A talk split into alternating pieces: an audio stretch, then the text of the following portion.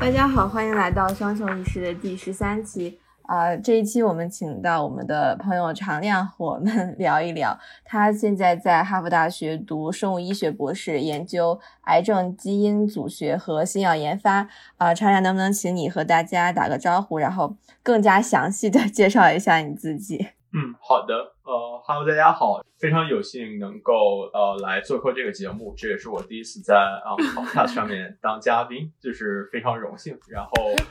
我是 我是常亮，然后我在哈佛大学医学院读博士，然后我今年是博士第四年。我具体研究课题是癌症新药研发。呃，再具体一点呢，就是在癌症新药研发的过程中，我们很多癌症现在还是非常有挑战性，所以说我们去找需要找一些新的药物的靶点。然后我现在做的很多事情，就是在用一些新技术，还有去整合很多病人的一些基因组学数据，然后来去找一些呃癌症相关的新的药靶。然后找到这个靶点之后呢，我也会去做一些更下游的，就是比如说有这个靶之后，我去筛选出一个药物分子，然后相当于在癌症新药研发再往下再走一步。总体来讲是这样。等会儿我们也可以详细聊一下。嗯，我觉得我们或许可以聊一聊你是怎样对这个话题感兴趣的，就是比如说你之前的学习经历，比如说我知道你是生物背景，然后癌症这个话题为什么就是它会变成你的研究兴趣，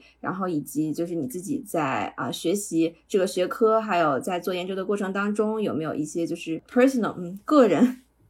一点的感悟或者体会。嗯，这是一个非常好的问题。呃，我个人对癌症这个东西感兴趣，可能会比较早吧，可能是就在差不多高中的时候，因为我当时其实就是虽然说我当时是文科生，但我当时就是对医学比较感兴趣。然后我一直觉得，就是癌症这个疾病是一个非常有挑战性的疾病。然后现在，呃，现代医学手段对它的治疗途径非常少。然后我读了大学之后，原本我是就是政治专业，然后后来兜兜转转，然后去转成了就是生物学。然后当时我在大学我读的是医学预科，就是 pre med，就是我本来立志我是想做一个就是肿瘤科医生。然后在读大学的时候，因为医学预科的很多专业要求，它是需要去 shadow 一些医生，就是相当于你去观摩一些医生他平常怎么样去看病人的一些事情。然后我当时就是观摩了呃很多次肿瘤学医生，然后我当时最大的感受是对很多肿瘤患者，现代医学能做的事情真的非常有限，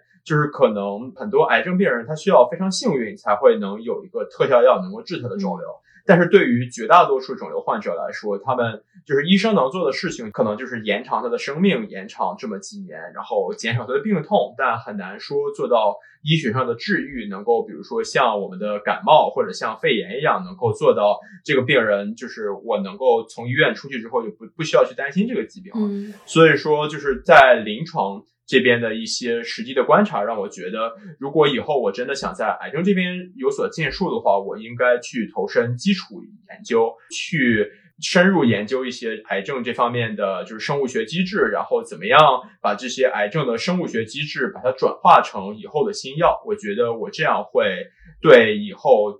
对就是癌症的治疗会更有帮助。所以说我本科毕业之后，我尽管完成了这个医学预科的所有的要求，但我最后还是觉得，呃，我想去读一个这个基础研究方面的博士，然后差不多就是这样。那你现在就是有关注某一种特别的癌症吗？还是说，就是像你刚才聊到说，你们是去找这个靶向？我理解这个是不是这种特别的靶向癌症的药？嗯，我这个具体方向不太清楚。就是你们这个研究是分具体某一种的癌症吗？还是说就是所有的癌症你们都可以去研究？对，这是一个非常有趣的问题。其实 对于癌症这个东西的了解，我们可能就是在科学界以外的人，更多的看癌症是看这个癌症是在哪个器官的，就是相当于我们在医学上面对癌症的定性。就比如说我们有肺癌，然后有呃食道癌，有呃就是脑胶质瘤、脑癌。就是可能我们看到的更多的是它这个肿瘤长在哪儿，然后从我的角度来看，更多的我看的可能是从微观角度上看这个肿瘤，就是这个肿瘤它有哪些癌基因发生了突变，然后它的哪些信号通路发生了突变，就是很多时候可能我们在不同器官的肿瘤，我们在分子层面上来讲，就比如说可能有一部分的肺癌和有一部分的结直肠癌，可能它们都是有一个同一个癌基因的突变。就比如说有一个非常著名的癌基因叫嗯 KRAS，这个数字我不太清楚，反正就是有相当一部分的肺癌和结直肠癌的病人，他都是有这个突变的。所以说我们在研究新药的时候，很多时候我们可能会把就是比如说 KRAS 突变的肺癌和 KRAS 突变的结直肠癌把它放在一起，然后去研发新药。所以说，就是把这个话题说回来的话，我个人的研究可能不是从呃癌症在哪个器官出发的，而更多的是看这个癌症有哪些的信号通路的变化，然后有就是它在分子上面是哪种癌症。嗯嗯，其实就是就这个话题往下，我还比较感兴趣。就是我知道可能这个专业领域可能真的是非常的深，但就是如果可以的话，能不能用比较浅显易懂的话跟我们讲一讲，就是现在。做这种抗癌药的这个研发，它的难点，或者说你们整个团队会花时间精力去攻克的点在哪儿？然后它这个难难的这个来源具体是哪儿？就是到底是有一个问题，就是我们这个制药学家或者生物学家还没有弄明白，还是说更加外在的一些因素，就比如说现实层面的一些东西，然后导致我们没有这个途径去弄明白一些东西？好的。就是这这里不用，这里等会儿可以剪掉。就是下面我这个回答可能会非常非常长。就是我觉得，就是到时候我我可能就是你们可以选着剪就好了。对，呃，对，这里我觉得就是从呃新药研发的角度来考虑，我觉得癌症新药研发的一个比较大的难点，就是因为癌细胞原本就是人的正常细胞，所以说相比，比如说我们就是抗生素的研发而好，就是因为抗生素的话，我们是它的病原体是细菌。所以说，我们可以就是去找细菌和人体细胞的不同，然后我们就是去找这个，就是比如说，我们可以就是特定的选择一种药，可以去破坏细菌上一些特有的细胞结构或者一些机制，然后这样的话，我们就可以尽可能的减少对人体的损害。然后，所以说我们有现在有非常多的非常成功的抗生素。我我们平常肯定都就是感冒有感染都会吃过抗生素，然后大家可能觉得抗生素的不良反应可能会比较少。但是癌症这个东西的话，它比较大的问题是它和人的细胞，它毕竟它是人的细胞经过了一些突变，然后变成了癌细胞。它其实癌症的本质上就是无限增殖的癌人正常的细胞。嗯，所以说我们如果想设计一个新药去就是选择性的杀死癌细胞的话，这个是非常难的，因为它和人体细胞相比太像了。我差不多梳理一下，就是整个癌症新药研发的历史吧。可能在最早的就是癌症新药，可能就是化疗和放疗这一块儿。就化疗的话，差不多是二战结束时候，就是原本医生遇到癌症病人，就是发现癌症的话，基本上医生是束手无策的。就是除非如果癌症比较早期的话，你就把肿瘤切掉；但一旦这个肿瘤转移到身体的其他部分的话，就是这个就没有什么太好的办法了。然后在二战之后，就是有化学武器的出现，然后有的医生非常就是有创意的想，我能不能把这个化学武器打到病人的体内，然后这个就是芥子气，然后我就把那个芥子气的一个衍生品，然后打到病人里面，发现这个其实是杀癌细胞是非常有效的。就是从这个发现，然后就是有很多的化疗呃药物出现了。化疗药物的嗯，它的原理呢是它杀掉人体里面所有。就是增殖比较快的，在快速分裂的细胞，就是因为它基本上它去呃靶向的一些机制都是一些就是在快速分裂的细胞所需要的机制，呃，然后因为这个其实如果从机制上角度来考虑的话，大多数癌细胞它都是在快速增殖的，但有一个很大的问题是，人体里面有很多的正常细胞，它也在快速增殖。就比如说我们的呃血液里面的造血细胞，就是它就是比如说人体的人体的就是红红血球，它可能在每二十天到一个月就会会完全的换掉一遍。所以说人的骨髓的造血细胞是在就是非常快的增殖的，然后包括我们的胃肠道的黏膜细胞，它也是会非常快增殖的。所以说这些化疗药它会导致不光把快速增殖的呃癌细胞杀掉，它也会把人体一些快速增殖的正常细胞杀掉。嗯，然后包括。像我们的头发那个那个毛囊的细胞，它也会长得，就是它它也增殖的很快，让我们能长出头发来。所以说，就是化疗药的一个很大的问题，就是它有很大的副作用。就比如说，你会就是在各种主流媒体里听到很多化疗，就是化疗的病人会有骨髓抑制，然后会有脱发，然后会有恶心、呕吐、腹泻，就是这些不良反应。所以说，这个不良反应很明显，导致就是很多时候你这个化疗的这个药的剂量还不足以杀死全部癌细胞的时候，它已经对人体造成很大的损害了。所以说，这是化疗药的问题。嗯，然后这是这我觉得可以把它归归到第一代的癌症的这个药物里面。然后第二代的话，就是现在我们在做的这个叫靶向治疗。就是我们去找，就是癌，我们就是通过基础生物学的研究去找癌细胞和正常细胞有哪些比较特别的不同，然后我们就去设计药物，然后去专门的去靶向这些癌细胞一些比较就是特别的特质。嗯，就比如说有一个特别成功的新药叫格列卫 （Gleevec）。就它是最早的靶向治疗药之一，就可能大家看过《我不是药神》，就是这一部，它里面那个神药就是格列卫。然后格列卫它就是它去靶向的那个靶点，它叫 BCR-ABL，它治的是叫 CML，叫慢性淋巴，就是我这个我不知道怎么翻译，就是 CML，CML 这种这种癌症，然后。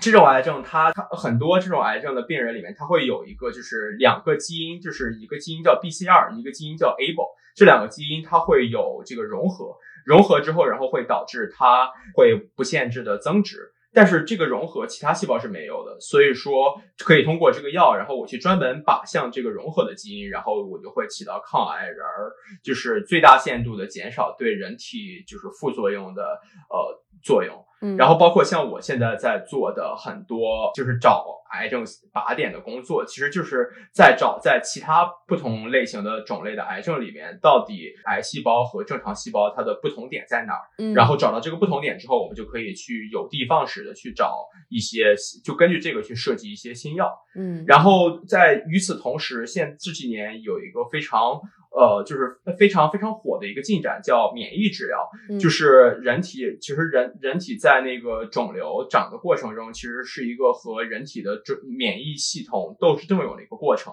很多时候，就是癌细胞它癌癌细胞它最终能够逃脱免疫系统的监控，能够长成肿瘤的时候，它其实是就是找到一些方式来抑制免疫细胞。然后，如果我们能够找到一些药，然后能解除癌癌细胞对免疫细胞的抑制的话，它也会对癌细胞起到杀伤的作用，所以说这个也是这两年的一个新的风向。然后前两年，呃，诺贝尔奖就是发给这个癌症，就是免疫治疗这一块的。所以说，就是收回来这个话题的话，就是现在癌症新药研究，呃，最主流的两个方向，一个是靶向治疗，就是我去尽大可能的去找癌细胞和正常细胞的不同；另一个是免疫治疗，就是怎么样去就是调动人体的免疫系统去杀伤癌细胞。嗯，对，差不多就是这些。嗯。我其实还想了解，你提到一个说靶向治疗嘛，这是你主要一个方向。但就是说，他你在做这个研究的时候，有没有什么难以攻克的点？还是就是说，你只是需要去花时间对比不同的这个细胞，就比如说癌细胞和正常细胞的不同，然后去找那些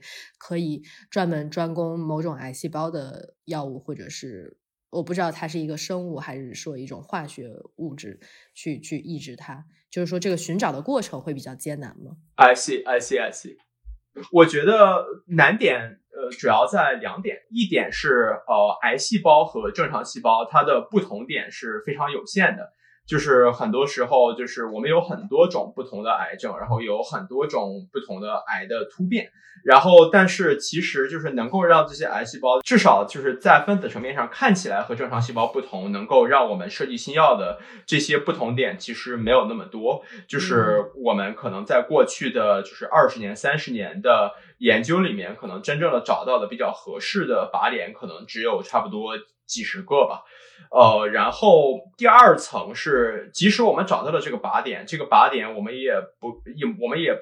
不一定能够设计成一个很好的呃药。就比如说，呃，最常见的癌细胞的突变叫那个基因叫 p53，就是 p 五三，就是这个基因它就是在很多细胞里面就是都有突变，但是我们现有的一些技术手段，就是包括我们通过一些呃就是药物，我们是很难去选择性的去抑制这个突变的 p 五三基因，所以说我觉得这个难点在这两方面。然后，相当像像我现在在做的研究课题，其实我是，呃，就是用了很用了一，就是我我有时候会做一些就是新的技术开发，然后就是去就是设计一些就是新的。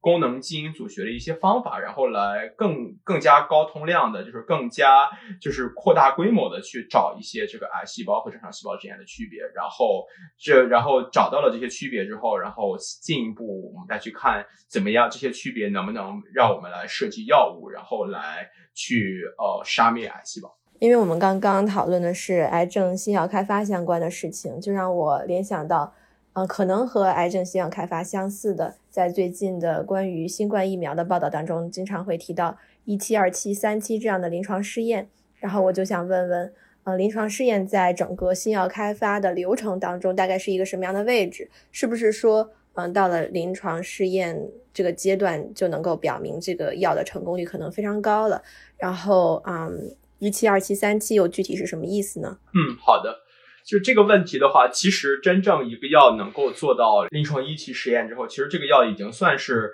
经过了可能就少说得有差不多两到五年不等的磨磨练，然后可能如果一个药能够进入到临床一期，可能也算是百里挑一了吧。因为就是我来就是大体讲一下这个新药研发的这个整个流程。在癌症新药研发这块儿的话，就是我们要做的第一步，是我们先要去找到这个 drug target，就是相当于这个药的靶点。就是比如说癌症新药研发里面，我们要找到这个，像我刚刚讲的，就是癌细胞和正常细胞里面，癌细胞具体有哪个基因和正常细胞不同，然后我们能够去靶向这个基因，能够选择性的杀死癌细胞。然后我们就是找到这个靶点的时候，就可能这一步已经是要非常困难了。然后这一步更多的是就是基础科学的的范畴里面，就是很多就是在大学或者研究所里面的实验室做的，就是去研究这个癌症的就是生物学。然后，当我们找到靶点之后，我们下一步需要做的就是，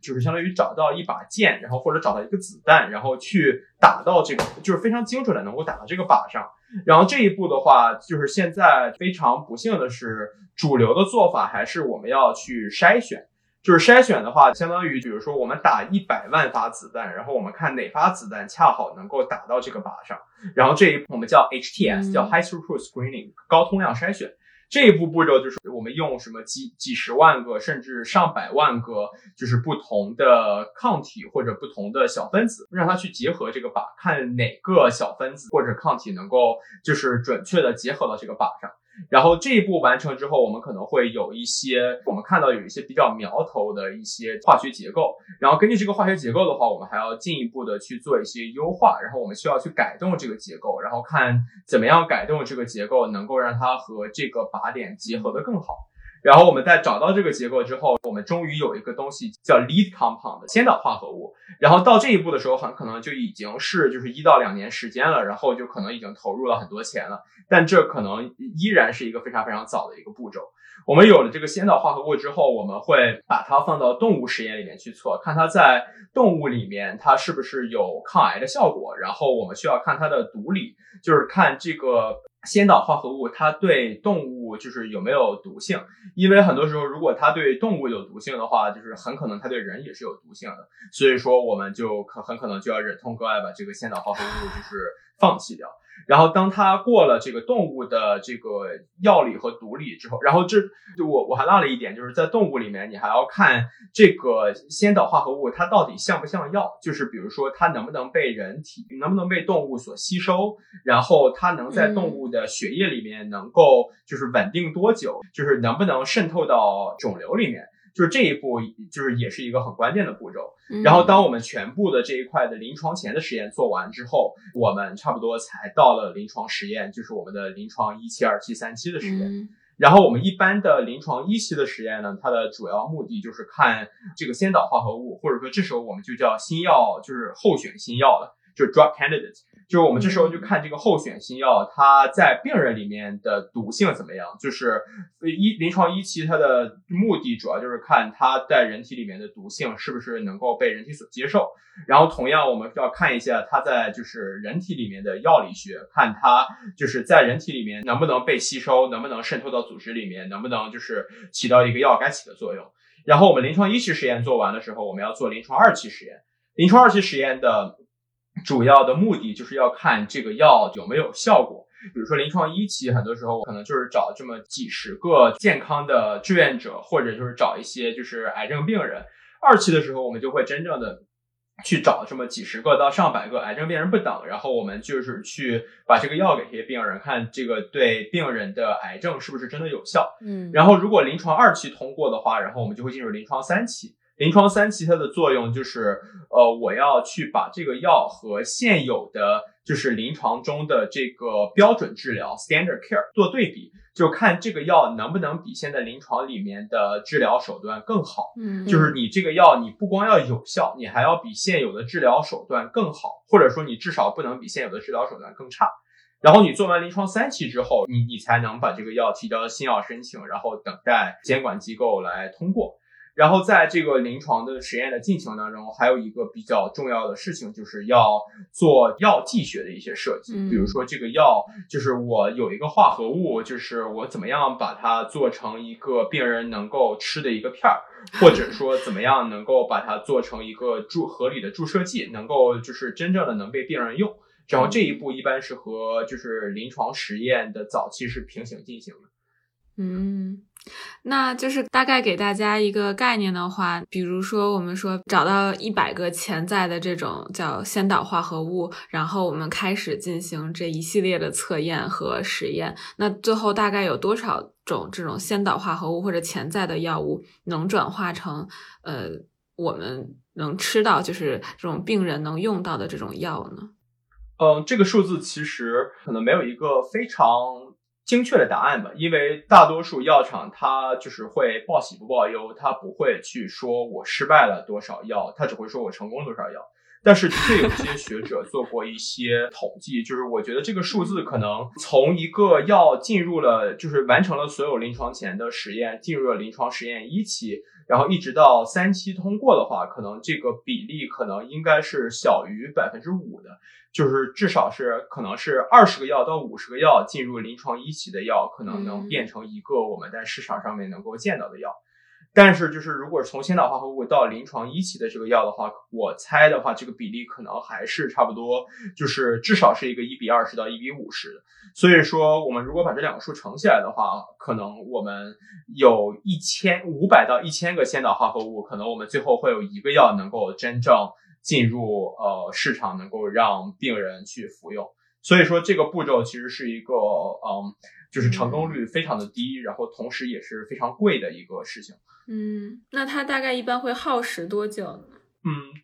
就是如果是从临床实验的话，这个可能不同的病还不太一样。就是从肿瘤的角度来考虑的话，一般一个药如果是从一期做到三期的话，可能。最快最快的话，可能三年能做下来是非常非常快的。我觉得可能是三到十年吧，这个数字是比较，我觉得可能是一个比较比较准确的范围。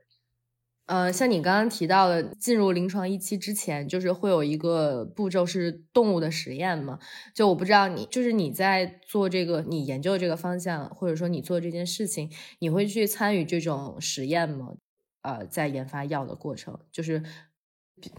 换句话说，就是你会拿小动物做实验吗？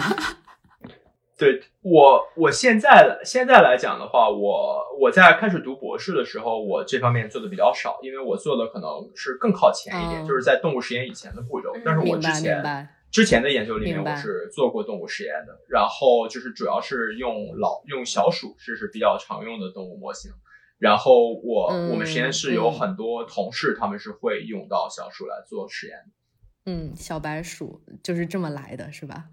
对的，是的，就是就是在我们真正一个药就是进入市场，在正常人里面试的话，其实就是有成百上千只小白鼠，其实已经替我们完成了就是这个试一身试毒的工作。其实我觉得我还是想给很多这个实验的动物来致敬吧。就是小白鼠鼓掌，就是他们其实为我们人为我们人类这个新药研发做出了很多的贡献。嗯嗯嗯，我觉得这个角度特别好。就是我我其实是想问一下，关于实验上这个动物的选择，像你刚刚提到这个小白鼠，就是。嗯，我想问一下，就是为什么会选择小白鼠？是因为它的各种呃生物基因的这个组成和人体的这个非常相似吗？然后在以往制药史中有没有出现过使用其他的动物的？然后包括这个过程里面可能涉及到一个呃生物伦理学的问题，我不知道，就是你在这方面作为这个做实验或者说做新药研发的这个科研人员，就是你们相当于作为当事人吧，就是对于这个事情是什么样子一个解读？嗯，好的。我觉得这个问题我分成两部分来回答吧。第一部分是关于这个新药研发里面动物模型的选择，这个其实就是在小鼠以外，其实呃其他的动物模型可选的选择也有蛮多的，比如说像大鼠、灵长类动物，就比如说像猴子，然后比如说像狗，这些都是会有的。嗯，然后可能是在肿瘤这一块儿，这个新药研发的话，更多的用小鼠的主要原因是因为它是。和人最接近的哺乳动物里面最容易用的动物，嗯，因为小鼠它其实对这个场地，然后对设备的要求，就是相比很多更大的动物来说要小很多，所以说可以让研究人员比较方便的能够去测试很多种不同的新药，或者做很多种不同的实验。就比如说你可能养。就是两到三只猴子的工作量，可能和养就是一百只小白鼠的工作量是差不多的。然后这样的话，你可能用两只猴子，你可能能测试的新药或者能测试的就是生物学问题，可能只有两个。但是你用一百笼小白鼠的话，你可能就能测几，就是能试几十个问题。所以说，我觉得这个更多的是从一个经济的角度来考虑，嗯，呃，然后这个是在就是肿瘤学的这个前期的 efficacy，就是这个药的就是抗癌效果这方面是小鼠是比较合适的模型，嗯，但在很多其他病的话，小鼠模型是不合适的。就比如说很多神经系统的一些病，就是可能小鼠它的脑的结构可能和人的脑的结构相差是比较大，很多时候更大一些的动物，就比如说像灵长类动物，像猴子，可能更多的是会被用到。然后包括像呃一些就是特定的只有在灵长类动物才能感染的一些病原体，就比如说 COVID-19，我就是这个呃新冠病毒。它是的确是有小鼠模型可以做的，但是更合适的动物模型其实是要在灵长类动物，因为就是灵长类动物它的新冠病毒的受体是和人是足够接近的，所以说在很多其他疾病里边，灵长类动物这一步是跳不掉的。嗯，然后在就是临床前的毒理学里面，一般来讲是狗是一个最常用的一个测毒理学的一个动物，因为小鼠它比较小嘛，而且它就是对一些就是药的它的吸收和代代谢其实和更大的动物是非常不一样的，所以说在这里你是需要用更大的动物。然后就我觉得总体来讲的话，就是一个原则，就是你要尽可能的选择一个这个疾病也好，它的生理构造也好，和人类足够接近的一个动物。然后如果有很多这样的动物可以选择的话，就选择最便捷、最容易使用的动物，就是小鼠，一般是大家最愿意 to start with，是最愿意从小鼠开始。然后第二个问题是关于动物伦理学，因为我是就是在美国这边做实验，然后美国这边它对动物伦理学是非常看重的。然后包括像我们开始做动物实验之前，我们都会有非常详细的动物伦理学这块的训练，然后让我们去保证在实验过程中去尽可能人道的处理动物，就是尽量就是减少这个动物在它生命周期里面的痛苦。就是因为很多时候做癌症新药研发里面其实是很残忍的，因为我们要看到这个癌症这个小鼠长肿瘤，所以说，比如说我们在实际操作中，我们有规定，就是允许这个小鼠的肿瘤不能长得太大。如果这个肿瘤长得太大的话，就是小鼠会经历很多的痛苦。所以说，在这个肿瘤长得太大之前，我们就要把这个小鼠就是呃安乐死。然后包括就是我们在最终就是去安乐死这个小鼠的时候，我们也有非常就是嗯细致的一些规定，就是你要保证减少它的痛苦。嗯，总体来讲，我个人的感受是，我觉得就是动物是给我们的新药研发，还有包括基础科研做出了非常大的贡献。在我实际科研过程中，我对它是。保持敬畏，然后我要尽可能的用人尽可能人道的办法来对待动物。你刚刚在呃介绍新药研发的过程当中提到，这个嗯耗时是非常长的，嗯三年到十年，然后它也很贵。包括也，我们也会就是有有有很多代价吧，就是一个新药的研发，包括我们刚刚讨论的实验动物就是代价的一种。然后我也想问，能不能给我们一个大概的概念，就是新药研发它呃除了像动物之外，还要付出哪些代价或者这个成本包括什么？比如说器材的投入啊，或者是呃这个实验室本身就是这个环境的要求，然后以及它到底有多贵呢？就从钱上面，嗯。或者是物质上面，就是总体来讲，新药研发这个过程是非常非常贵的。然后我我我们做的事情是可能是比较前期的步骤，就是在这个靶点发现，然后包括像一些先导化合物的筛选，在这一部分。这一部分的话，很多时候我们需要的主要的就是花费是在实验的耗材，然后包括一些比较先进的仪器，就是这一块可能花钱花的比较多。就是我平常做实验的时候，很多很直观的感受，就经常就是我，比如说定一个试剂，轻轻松松的，然后发现一周定的试剂比我就是这一个月甚至好几个月的工资还要高。很多时候，然后发现就是什么几百几千美元的试剂，可能被我们做完实验之后就倒到了下水道里。其实我们。就是刚开始的时候觉得还不太习惯了，毕竟我们一个实验就花几几千美元。但是后来可能就是时间长了，也是就是相对来说会麻木一点。这个是我我我的一个比较直观的感受。但我们做的这一步其实是新药研发的整个流程中所花费最便宜的一个步骤。然后就是新药研发这个过程中，你越进行到后期，你可能就是花销是会更贵的。就比如说，如果你做到临床实验的话，就是我拿临床三期举例子，比如说一个平均的一个就是癌症新药的一个临床三期实验，它的平均花费是 one billion dollar，就是差不多十亿美元。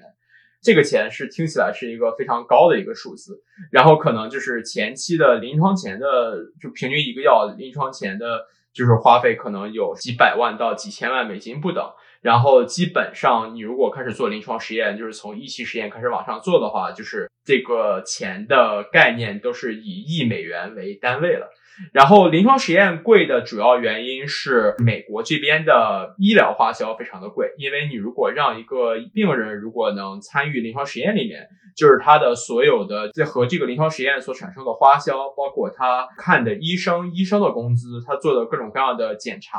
然后包括如果他要住院什么的，就是这些呃花销都是要这个新药研发的这个药厂来负担的。然后大家可能都或许听说过，呃，就是你如果在美国待过的话，你会为美国这边医疗系统的天价叹为观止。经常你一个新药，你可能就是一个三期临床实验，你需要付几百到。到上千甚至上万个病人的医疗开销，所以说这个一亿美元就是其实听起来很大，但是如果你把它拆开算算的话，其实是完全能花得出来的。所以说回过来讲的话，就是新药研发这个事情真的是一个非常难的一个事情，就是它成功率非常的低，然后它需要的人的技能非常的高，然后它花销非常的贵，所以说这个事情是一个非常难的事情。嗯，那这中间你提到说，其实之前的步骤也是在实验室，然后之后其实这些花销，我假设它是药厂来承担的，也就是是一个公司内部这么实验的一个步骤。那它中间这个学界和业界它的交接是在哪个步骤呢？其实，呃，在业界和学界的。就是这块这块的联系其实是非常的紧密，然后很多时候就是是不好画一个非常明确的一个分界线。一般来讲，是学术界呃的实验室做的是非常早期的一些工作，就比如说像一个疾病，我去研究它的机制，然后去找到一个可以去就是设计成药的一个靶点。就这一步，一般来讲都是从嗯就是学术界的实验室出来的，因为这一步它一般的周期都非常非常的长，然后它的风险非常非常的高，所以说就是在学术界这边的话，它其实是就是对投入的资金。金的回报没有硬性要求的情况下，它做这个步骤是更有效率一点。然后一旦这个靶点被搞清楚了，一旦就是大家发现它有做成药的可能了，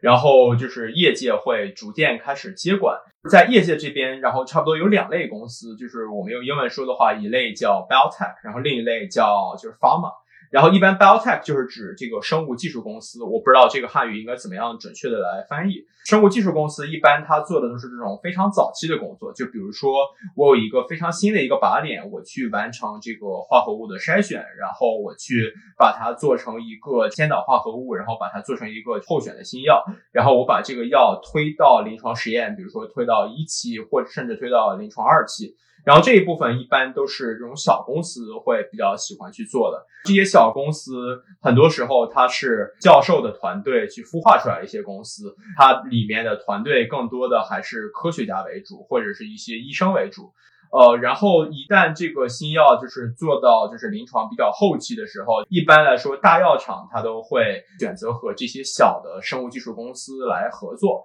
和他们合作一起去做临床实验，或者就直接收购一些小公司。就因为药厂它的资源比较多，然后它做大规模临床实验的经验比较丰富，同时它和监管机构，就比如说像美国的 FDA，他们的关系比较紧密，所以说它在应对临床实验的一些呃。一些整合一些资源，然后去组织一个非常大的临床实验，包括像怎么和监管机构打交道，然后这个药获批上市之后，把它去推广，然后把它卖出去，然后这一步一般是大药厂 Big Pharma 他们喜欢做的事情。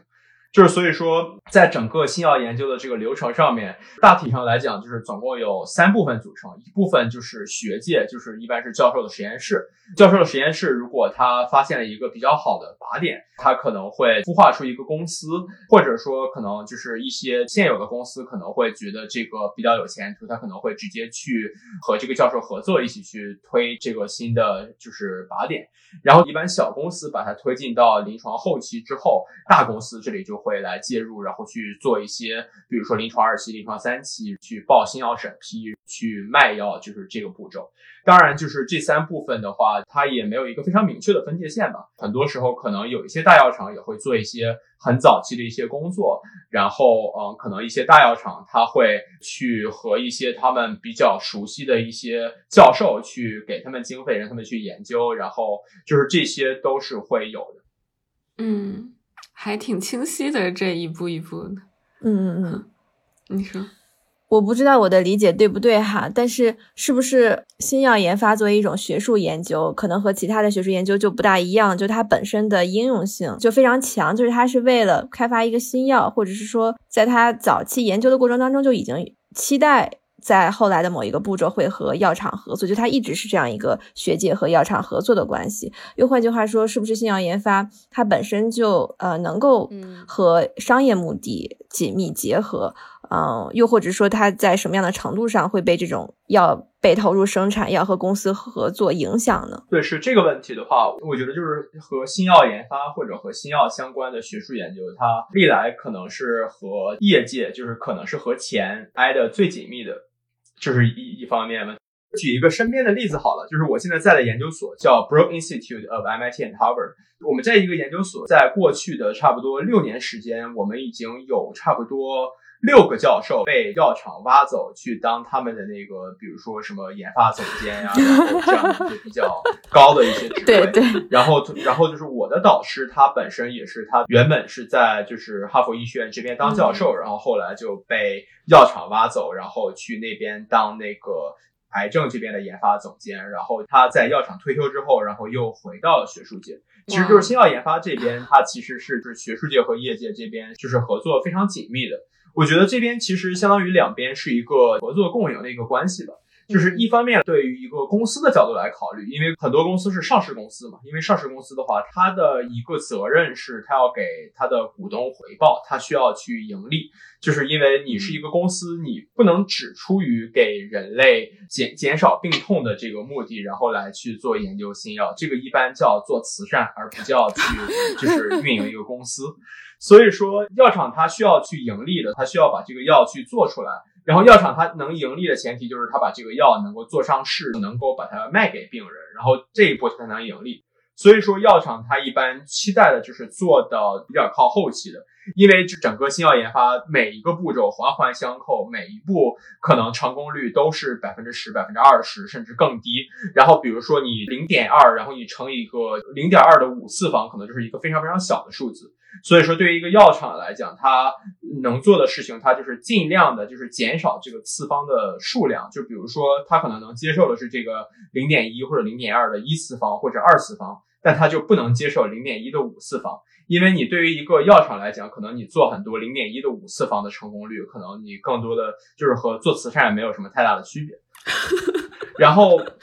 对于就是学术界来讲的话，就是这个零点一的五次方这个事情特别适合学术界来做，因为学术界它的这个一个特点就是它是在人类知识的前沿嘛，就是你很多时候你是在不停的试错，你是在给人类拓宽新的知识。很多时候，比如说一个病，你去就是研究它的生物学，很很多时候你可能试十个东西，你可能九个东西是错的，然后这个是错的不要紧，至少你可以告诉大家这几条路是走不通的，九条走不通的路也是给人类增加了知识。一那条走通的路也是给人类增加了知识，然后这一步就特别适合就是政府拨款或者比如说一些慈善基金会来拨款，然后来做一些这这些钱是不求回报的，它就是期待就是给人类增加一些知识。然后当这一步一旦就是完成了这一步试错，有一些比较有苗头的一些生物学机制或者一些新药可以往后推的时候，一般这时候生物科技公司或者药厂可能会。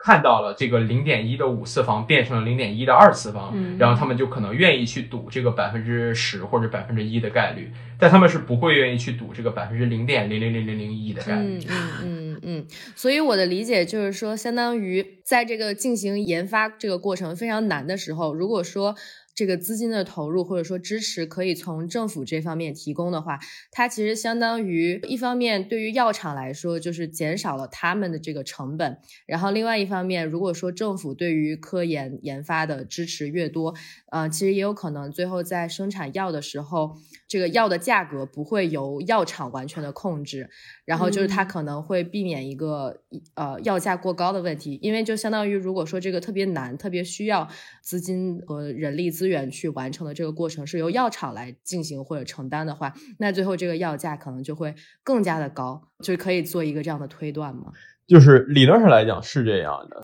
实际上不是这样，是吗？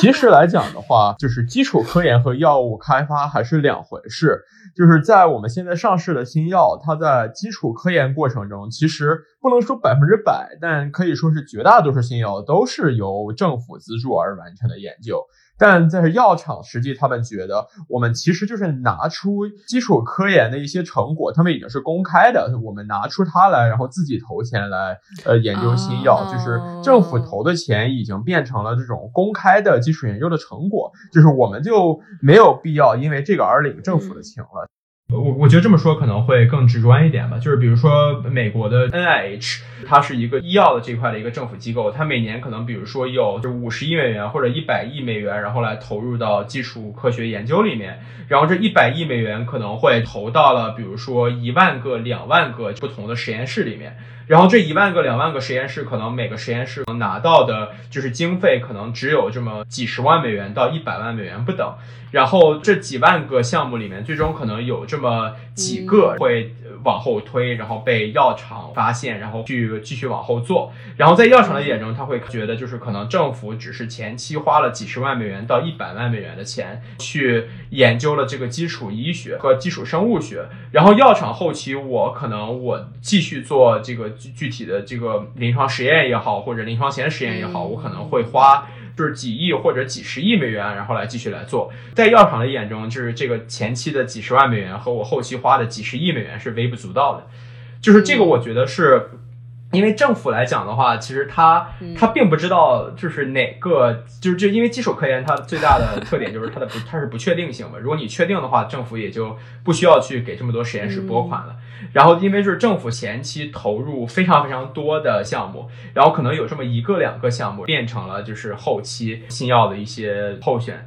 如果政府就是会投入更多钱在后期的话，可能这个事情就会变得不一样。就比如说，我们拿这次的新冠疫苗来讲的话，比如说，嗯，美国这边有家公司叫 Moderna，然后它是用那个 mRNA 做疫苗，它就是从开始做疫苗到疫苗做上市，完成整个流程可能花了不到一年的时间。然后它就是拿到了政府的很多很多的经费，可能它拿到政府的经费占它的科研经费的很大的一个比重。这时候，然后这里的来换取的是它提前用一个比较低的价格。去预定了它的几亿针的那个疫苗的剂量，可能一针的价格比较便宜，可能就是二十美元左右。就是如果你如果药厂去漫天要价的话，很可能它一针疫苗可能会要这么几百美元，甚至上千美元。但如果政府花了很多的钱参与了这个后期的新药研发的话，政府会更有发言权。但反过来说的话，政府其实是非常难在很多新药研发的项目里面每个都会投入这么多钱的，因为如果你把整个流程走完，经常要花几亿到几十亿美元。然后政府的话，它是断然没有这么多钱能够去花在这上面的。所以还是一个就是公司主导的过程。对，是的。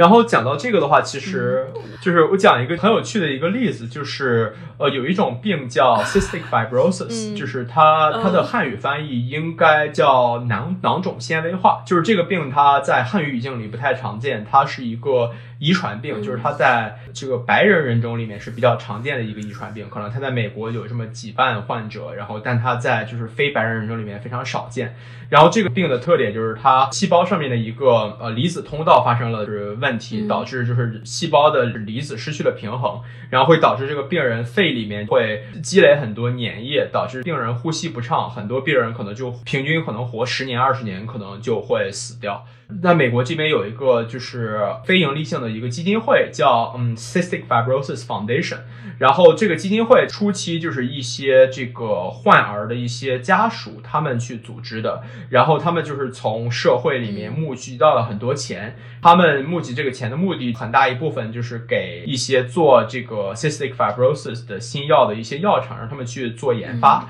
现在，然后有一家药厂叫 Vertex，呃，Pharmaceutical，就是 Cystic Fibrosis Foundation，他们给 Vertex 相当于负担了他们的可能一半以上的新药研发的费用。然后让他们去把这个新药做出来，然后投入了市场，然后极大程度上改善了 cystic fibrosis 病人的这个生存生活质量。然后，因为一般来讲的话，就是药厂它可能不不会愿意去做一个这种。病人非常少，前期的这个疾病的研究还没有机制还没有搞清楚的一种疾病的新药研发，这里相当于就是没有让就是药厂全部去就是承担这个新药研发的费用，而是一个 non-profit foundation 一个基金会，然后承担了新药研发的一部分的这个费用。其实这个是一个比较有趣的一个案例。嗯。确实，就是如果完全是公司主导的话，可能对于这些罕见病，就是他看不到特别大的这种利润回报空间的话，可能他就没有那么强的动机去做这一类新药的研发。所以，可能这时候就需要一些非营利组织啊，或者政府的介入。嗯，对，是的，我觉得这个主要矛盾就是在于。这个新药研发它非常难，然后风险非常高，然后需要花的钱非常多。所以说，如果你只让这个药厂去承担这个金钱的投入、风险投入的话，药厂很多时候他就会去选择一些他真正能赚得到钱的一些病。然后，如果有一些其他的资本的介入，就是可能它不是以逐利为目的的话，就是可能会让一些药厂去做一些相对来讲没有那么完全追逐资本回报的一些事情。嗯。其实整个你说这个关于药厂和这个政府的关系，我觉得就是跟我学的政治经济的分析特别有关。因为我们经常会学一些理论，就是类似于政府如何和公司，但不一定是药企，它指的是整个产业业界，就是去做一些 bargain。bargain 的中文是什么？讨价还价，反正就是 bargaining。对，讨价还价，然后一般就是在政治科学得出来结论，就是政府越强大，他越有能力控制企业，就是由政府来提供，呃，来承担这个风险和这个成本。我觉得这个好像在你。之前发给我们的文章里面也有提到过，就是类似于英国还是澳大利亚，然后还有可能欧洲一些福利国家是这样子的，但是在美国的话就不是。对，这个是一个非常好的点，因为其实美国是一个全世界里面相当特殊的一个例子嘛，因为全世界就是可能大多数西方国家，然后包括像中国、像日本，就是这些亚洲国家，其实他们。都是政府负担，就是绝大多数国民的医保，对，所以说相当于是政府是一个最大的医药保险公司，对对。所以说，其实相当于就是政府掌管了全国所有的 customer，所有的顾客，所以说他就和这个提供药的这个药厂去。溢价的时候，它就会更有底气，因为你如果不愿意降价的话，你就失去我这十亿个患者。你想清楚，你是想薄利多销，还是想就是高利零销？就是相当于就是政府如果他掌握了所有的 customer 的时候，他就会有一个更好的议价权嘛。但在美国这边呢，就是医疗保险系统是比较奇葩的。美国这边的话，相当于是，呃，政府。他只负责六十五岁以上的老人，还有穷人，就是 Medicare 和 Medicaid 这两部分。然后其他的人，就是美国的大多数人，他其实都是私有化保险的。就是美国这边有很多保险公司，然后很多时候就是美国人他是通过雇主来获得的保险，所以说就有很多不同的保险公司。然后相当于药厂，他就是去议价的时候，他就可以去就是单独谈，分别击破。然后还有就是美国这边还有一个政治的一个遗留问题，就是美国政府不允许和药厂议价，就是基本上很多时候你如果药厂证明了我这个药是有效的，给社会提供了就是一些足够的价值之后，就是美国政府只能同意或不同意，就是让六十五岁以上和的人和和穷人来接受这个药价，而他不能去议价。就是这个，其实这两年是美国政就是政治的争论的一个焦点嘛。就是民主党这边都是想管控药价，但是共和党其实就是会大家觉得这个我去政府管控药价，这个是对这个整个这个医疗系统的，就是这个新药研发这块的整个行业的一个伤害嘛。所以说这块其实是一个比较有趣的一个政治问题，但是在美国以外其实都不是这样的。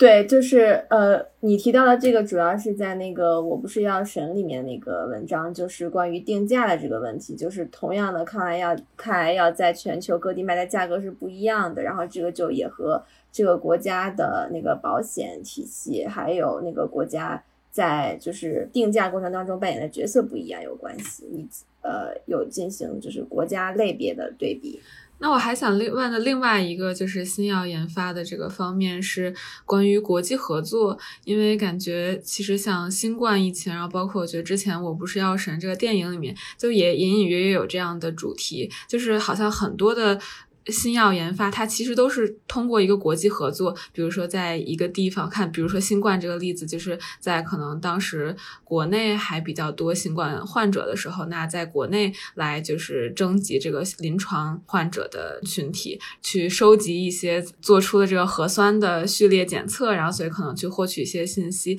那我其实就是想问，在癌症的这个情景下，对于一款新药的研发，这种国际合作的。案例多吗？或者常见吗？国际合作这个话题总体来讲其实是有点 tricky 的，就是我我讲一讲事实吧。就是事实是，全世界基本上各大公司都是想赚钱嘛。然后赚钱的话，就是哪个 market 比较大，就是哪个市场比较大，他就会去往哪个 market 做。一般来讲，就是不管哪个国家做新药研发，他都会争取在美国这边获批，因为美国这边的医药市场是全世界最大的市场。然后美国政府就是人人傻钱多，然后所以说就是一般你药就是在美国最大概率能卖到天价嘛。然后你在欧洲，在中国，它都是政府会砍价的，所以说就是一个药，基本上很多时候你如果能在美国获批，你就你就你就赚够了就好了，其他地方都是 bonus。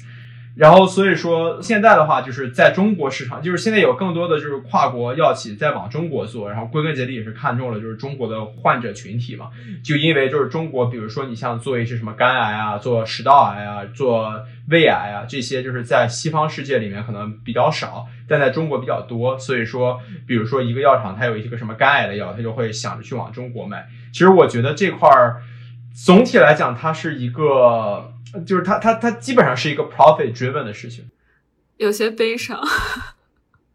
嗯嗯嗯，因为刚刚那个王若彤是想想谈到这个国际合作问题嘛，然后在之前你也提到了一个学界和业界的在新药研发扮演的不同角色，然后像你刚刚说出来，就是让我的理解是说，业界是处在这种竞争关系的，就是不管是在国内还是说在国际市场上。那学界的话，就是嗯，比如说，就是这种美国的研发新药的这种学界和和中国或者说其他一些地区这个关系，你觉得是就是能用竞争或者说合作单纯的这样子去去形容吗？还是说它是一个更复杂的状态呢？就你有什么理解呢？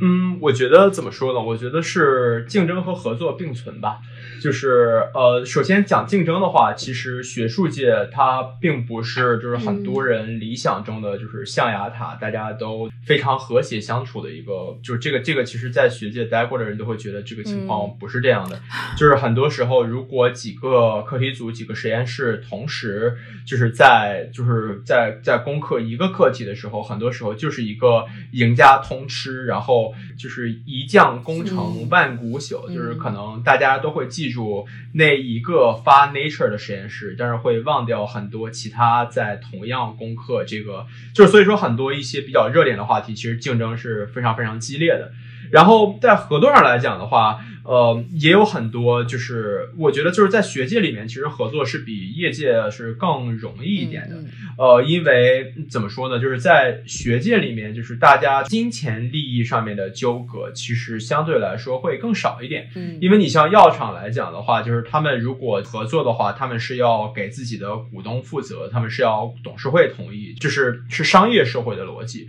但在学术界的话，如果你要合作的话，很多时候大家就会出于就是我们一。一起合作就是去增加对人类知识了解的这个理念来去合作。就比如说举一个例子，就是在癌症这边有一个非常大的全美国的一个大的合作，叫 TCGA，叫 Cancer，嗯，就叫叫 The Cancer Genome Atlas，就是他所做的事情就是。呃，全美有几十家医院，然后他们就是一起合作，然后在每个癌种里面都去测一些，就是几百个到上千个癌症病人不同的测序，然后把它测完之后，然后把数据都整合在一起，然后相当于就是一起提供一个资源。因为就是癌症这个东西的话，在很多单独的医院里面，可能比如说你是一个比较小的医院，然后你的医院里面可能每年你可能会遇到的，比如说胰腺癌患者可能就什么十个、二十个，肺癌可能三十个到五十个。但是如果你真正的你想去积累一个更大的一个数据集，去看这个癌癌症里面有什么样的变化，你需要一个更大的一个数据集。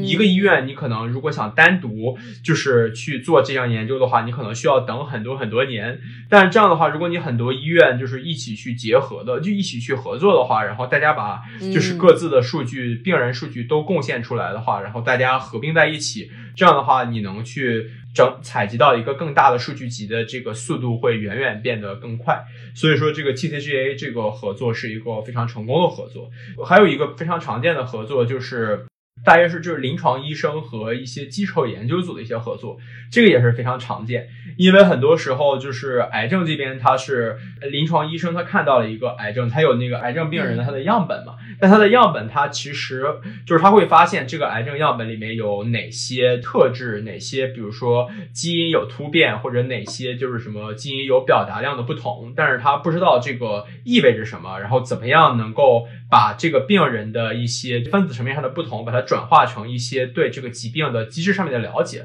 这时候，很多时候临床医生会和就是基础研究的实验室去合作，就是医生那边提供病人的样本，然后基础研究的实验室这边就是去做一些实验室的工作，然后他们就是整合起来，然后一起去相当于把这个疾病从临床到机制把它都做通，就是这样也是比较常见的。嗯，其实还有一种合作，也是呃医院的医生和呃公共卫生学院里面的生物统计学家的合作。因为我就在生物统计系嘛，就是其实 这种合作也是非常常见的，就需要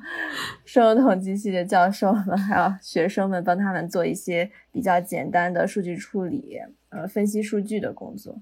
对，这也是一个非常好的例子。对生物，很多时候医生或者基础研究这边，他是没有统计学这边的专长，就是很多时候生物统计这边是一个对于一个医生来说，可能看起来是一个比较吓人的一个东西，因为他对数学的要求其实还是蛮高的，就是这个是超过一个正常的医生或者基础研究人所能做出的，就是所以说，我觉得这边强强合作还是一个蛮好的一个模式。是的。嗯，然后我看今天好像时间也差不多了，嗯，我们可能今天就先聊到这里。非常感谢常亮跟我们分享这么多业内人士的观点和背景介绍。我觉得今天聊天特别开心，然后我觉得也让我认识到了很多，就是以前我不是很非常清楚的过程，就整个药物的从研发，然后再到进入市场的这样一个过程，然后包括在制药这个过程中，学界和业界的一个关系是什么，就是 特别好，然后学到了很多，非常感谢常亮。然后我们希望以后有机会可以，嗯，看到常亮的